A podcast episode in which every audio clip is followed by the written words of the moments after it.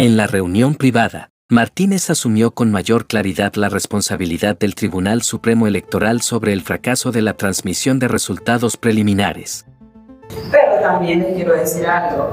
Nosotros vamos a deducir responsabilidades porque este, esos paquetes pasan por un control de calidad y me parece tendencioso que la mitad de eso sí llevan papel de seguridad y los otros no. O sea, aquí no, señores, no, no estamos hablando ustedes conocen cómo el tribunal se ha manejado y todo eso. Dijo Martínez.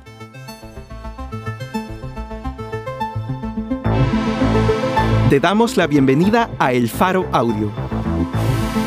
Ahora puedes escuchar nuestros reportajes en el momento que más te convenga. Sigue nuestro canal en tu plataforma de podcast favorita y no te pierdas las historias importantes de Centroamérica.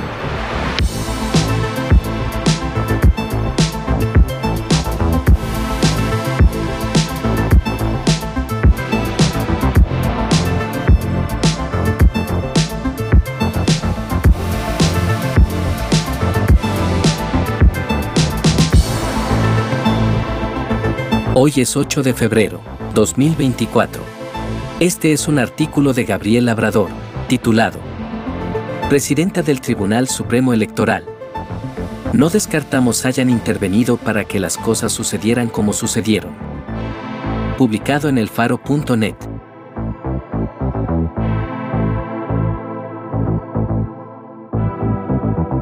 La presidenta del Tribunal Supremo Electoral, Dora Martínez, dijo este martes, 6 de febrero, durante una reunión privada con los líderes de los partidos políticos, que sospecha que el fracaso en la transmisión de resultados y conteo preliminar de las elecciones presidenciales y legislativas del 4 de febrero pudo haber sido provocado, y asegura que hará una denuncia a la Fiscalía General de la República. El Faro consiguió audios de esa reunión, donde también se escucha a Martínez asegurar que le parece tendencioso que la mitad de esos paquetes electorales sí llevaba papel de seguridad, y la otra mitad, no. Las explicaciones dadas por Martínez no fueron más específicas y abren más dudas sobre el proceso. No descartamos posiblemente que hayan intervenido para que las cosas sucedieran como sucedieron. Se escucha decir a Martínez en una parte de la reunión ocurrida en un salón del Hotel Hilton, antes Crown Plaza, de San Salvador, donde ella e Ignacio Villagrán, jefe de informática del Tribunal Supremo Electoral, explican las fallas técnicas y logísticas del domingo. Tras decir esa frase, no mencionó quién pudo haberlas provocado, y se refirió a otros aspectos concretos la falla en la conectividad a Internet de algunos centros de votación que impidió la transmisión, la escasa capacitación del personal en las mesas para reaccionar a cuando el Internet fallara, y la ausencia de material electoral clave para levantar las actas donde se registran los votos. Una fuente que estuvo en esa reunión entregó a El Faro cuatro archivos de audio que en total suman casi dos horas, en las que hablan no solo jefaturas del Tribunal Supremo Electoral, sino también delegados de los partidos contendientes, incluyendo Nuevas Ideas, que nombró a Carolina Recinos, comisionada presidencial, para coordinar el gabinete de gobierno, como su representante. Al entregar los audios, la fuente indicó a El Faro que en ellos se escucharía a la presidenta Martínez hablar de un aparente boicot, una mano amañada desde adentro, dijo. Otra fuente de uno de los partidos políticos que asistió a la reunión confirmó que escuchó lo mencionado por Martínez. La reunión ocurrió al mediodía del 6 de febrero. Ahí, Martínez y su equipo rindieron cuentas. sé que nosotros no nos estamos excluyendo de responsabilidad porque también el tribunal asume lo que, lo que pasa. Dijo y enseguida agregó que tenía sospechas de que hubo un intento de boicot en el proceso que su institución dirigió. Y eso obviamente que va a haber denuncia a la Fiscalía para que investigue esa parte, porque cada jefe tenía su función, los, los subjefes tenían su dirección y ahí hay cosas que hay que aclarar y nosotros no vamos a ser tapadera de nadie ni responsabilizarlo por las funciones de los jefes que estaban obligados a hacerla y que no la hicieron en ese sentido. Se escucha decir en el audio. Las palabras de la presidenta del Tribunal Supremo Electoral en esa reunión no aclaran del todo lo ocurrido, pero caminan en el sentido de las quejas y dudas de candidatos y partidos políticos sobre la fiabilidad del proceso electoral. Los reclamos, de hecho, surgieron en las primeras horas del mismo 4 de febrero y cuestionaban el desbalance en la conformación de las juntas receptoras de votos. Decían, por ejemplo, que los integrantes de las mesas electorales, en su mayoría, eran de nuevas ideas, el partido oficial, y que estos habían ocupado puestos destinados a representantes de otros partidos o ciudadanos apartidarios que habían salido sorteados para trabajar en las mesas. A lo largo del día se sumaron quejas sobre campaña en los centros de votación, irregularidades en el voto de los salvadoreños en el extranjero, y una vez cerradas las urnas, poca transparencia sobre las razones detrás del fracaso del sistema informático que iba a servir para la transmisión de datos preliminares. Además, el lunes, 5 de febrero, se comenzaron a viralizar fotografías en redes sociales de paquetes electorales en mal estado, con apariencia de haber sido abiertos, o en bolsas de plástico negro, que no son las bolsas oficiales que se debían usar. En la reunión privada, Martínez asumió con mayor claridad la responsabilidad del Tribunal Supremo Electoral sobre el fracaso de la transmisión de resultados preliminares. Pero también quiero decir algo. Nosotros vamos a deducir responsabilidades porque este, esos paquetes pasan por un control de calidad y me parece tendencioso que la mitad de eso sí llevan papel de seguridad y los otros no. O sea, aquí no, señores, no, no estamos hablando Ustedes conocen cómo el tribunal se ha manejado y todo eso. Dijo Martínez. Se pidió una reacción al jefe de prensa del Tribunal Supremo Electoral en la mañana del 7 de febrero, para comprender más sobre las sospechas que tiene la presidenta Martínez. Aunque el jefe de prensa leyó los mensajes, no hubo respuesta después de la una de la tarde.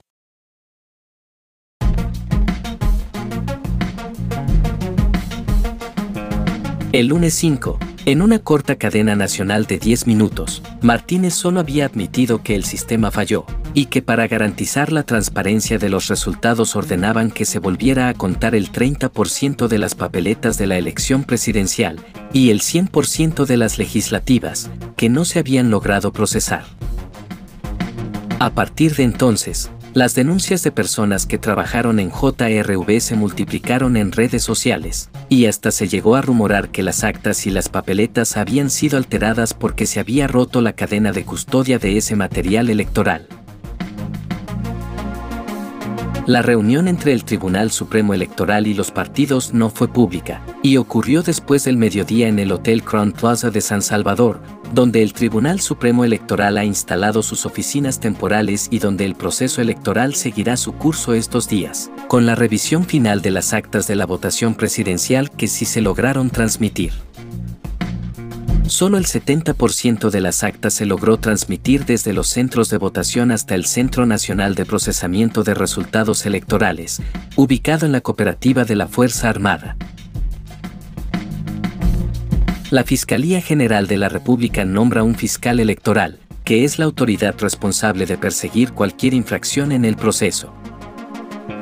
Hasta el momento, ni el fiscal general Rodolfo Delgado, ni Alma Campos, la fiscal electoral, se han pronunciado sobre las anomalías suscitadas en la votación.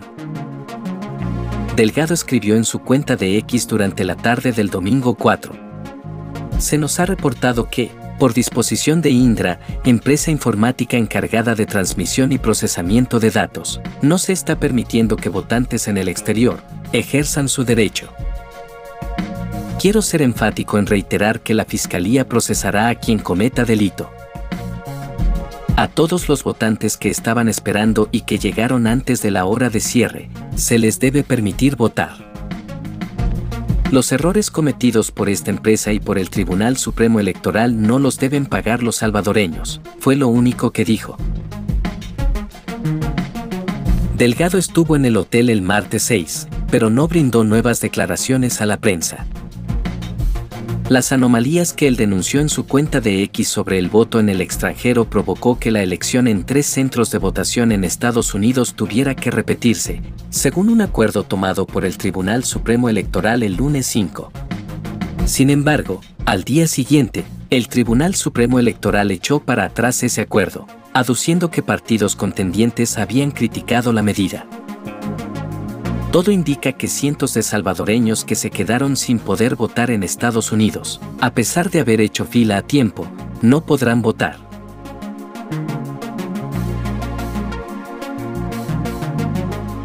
En la reunión a puerta cerrada, el jefe de informática, Ignacio Villagrán, explicó que parte del problema fue que en los paquetes electorales que el Tribunal Supremo Electoral distribuyó a las JRV, no iba suficiente papel de seguridad para elaborar las actas con el conteo de votos.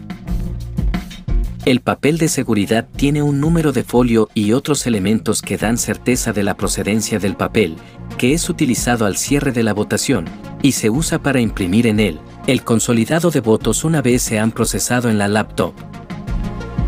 Ese papel se escanea y se transmite al Centro Nacional de Procesamiento de Resultados Electorales para que se devalden los resultados preliminares.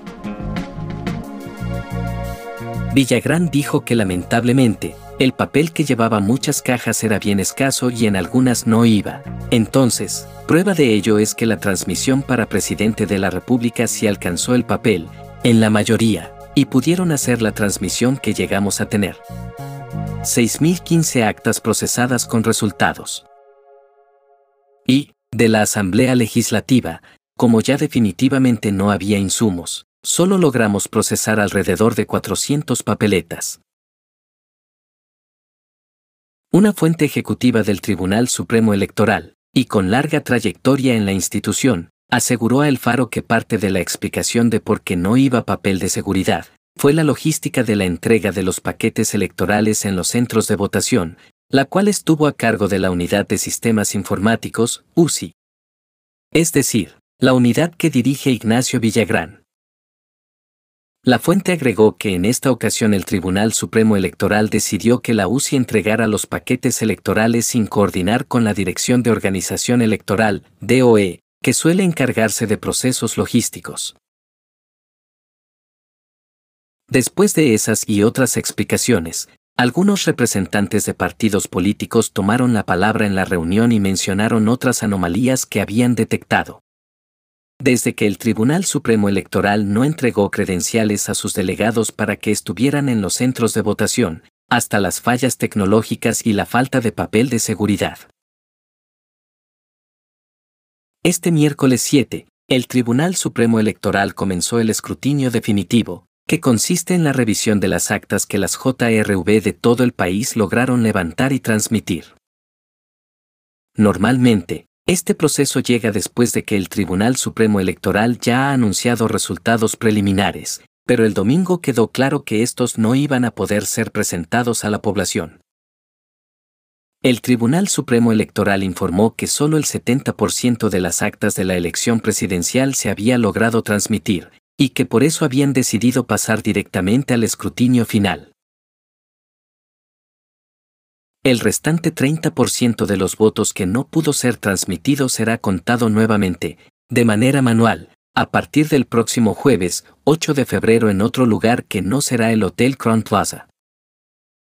En la reunión con los partidos, el ingeniero Roberto Mora, jefe de Planeación Estratégica y Gestión de Calidad del Tribunal Supremo Electoral, adelantó que posiblemente el lugar a usar sería el Estadio Nacional de Fútbol Jorge Mágico González y que ahí se iban a colocar entre 300 y 400 mesas para contar los votos, papeleta por papeleta. También la elección legislativa será procesada de esa manera, contando voto por voto, según lo dicho por las autoridades. El magistrado Guillermo Bauman aseguró el martes 7 que el escrutinio final, y el recuento voto por voto, podría durar dos semanas. Después de la reunión, las dudas entre los políticos de oposición se mantuvieron vigentes y algunos partidos, como Arena, pidieron que la elección del 4 fuera anulada. Carlos García Saade, presidente arenero, explicó su postura, y dijo que la elección debía anularse si se tomaba la decisión de que la votación en Estados Unidos se repitiera. A juicio de García, parece que el Tribunal Supremo Electoral, cuya independencia ha sido cuestionada por publicaciones periodísticas, intentaba manipular la votación para que más gente fuera a votar. Como no les dan los votos, quieren meter más votos desde el exterior, que van para San Salvador, dijo García. La Asamblea Legislativa dominada por Nuevas Ideas aprobó la ley de voto en el exterior que determinó que el sufragio de los votantes con residencia en el extranjero, en las legislativas, se contabilice como parte de la jurisdicción de San Salvador. Claudia Ortiz, diputada de Vamos y candidata a la reelección por San Salvador, dijo por la tarde del martes 6 que si el Tribunal Supremo Electoral no podía dar garantías de que la cadena de custodia de los paquetes electorales y las actas se respetó, que valía la pena considerar la nulidad de las elecciones.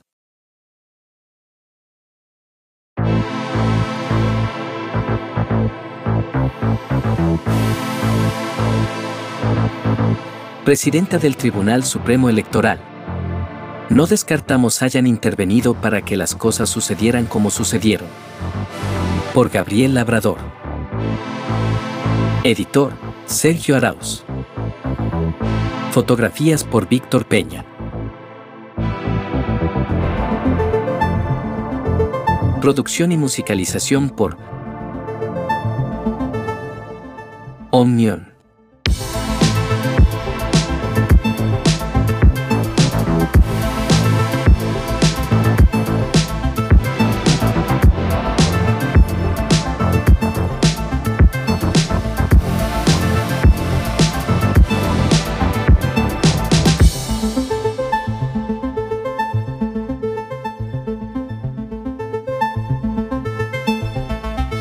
Gracias por escuchar esta historia. Si te parece valioso nuestro trabajo, apóyanos para seguir informando a más personas. Sé parte de nuestra comunidad desde 3.75 al mes y cancela cuando quieras. Ingresa a apoya.elfaro.net.